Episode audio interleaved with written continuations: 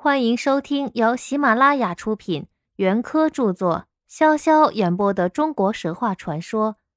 今天我将为大家演播中国神话传说正文的第五十二章：蚩尤寻仇。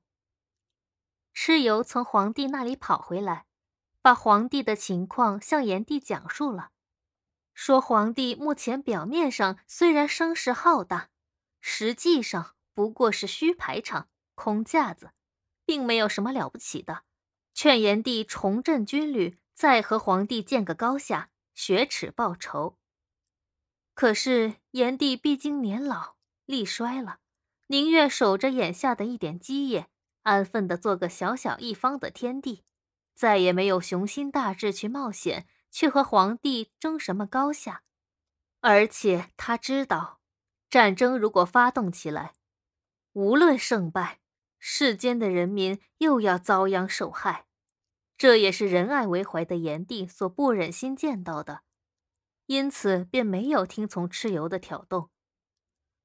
蚩尤见炎帝懦弱无能，决心动手自己来干，便去发动他那七十八个早已经在那里摩拳擦掌等候报仇的弟兄。这些人既然久有此心，自然一说便成。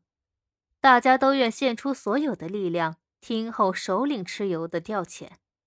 蚩尤又去发动南方的苗民。苗民本是皇帝的苗裔，只因受到皇帝的歧视，没有将他们和也是皇帝苗裔的下方的其他民族等同看待，不免心怀怨愤。又兼蚩尤还制作了好几种刑罚来威迫他们，只许顺从，不许反抗。怨愤和恐惧交织的结果是，大多数苗民便都跟着蚩尤造起反来了。除苗民外，南方山林水泽间的怪神，如魑魅魍魉之类的，怨恨皇帝手下那两个鬼头子神荼和郁垒管制他们太严，也都闻风兴起，加入蚩尤的战团，愿在蚩尤的统领下去夺取皇帝的宝座。蚩尤于是假借了炎帝的名号，自称炎帝，正式掀起了反抗的旗帜。他率领着大军，浩浩荡荡地从南方杀向古代那个有名的战场涿鹿，也就是如今河北省的涿鹿县。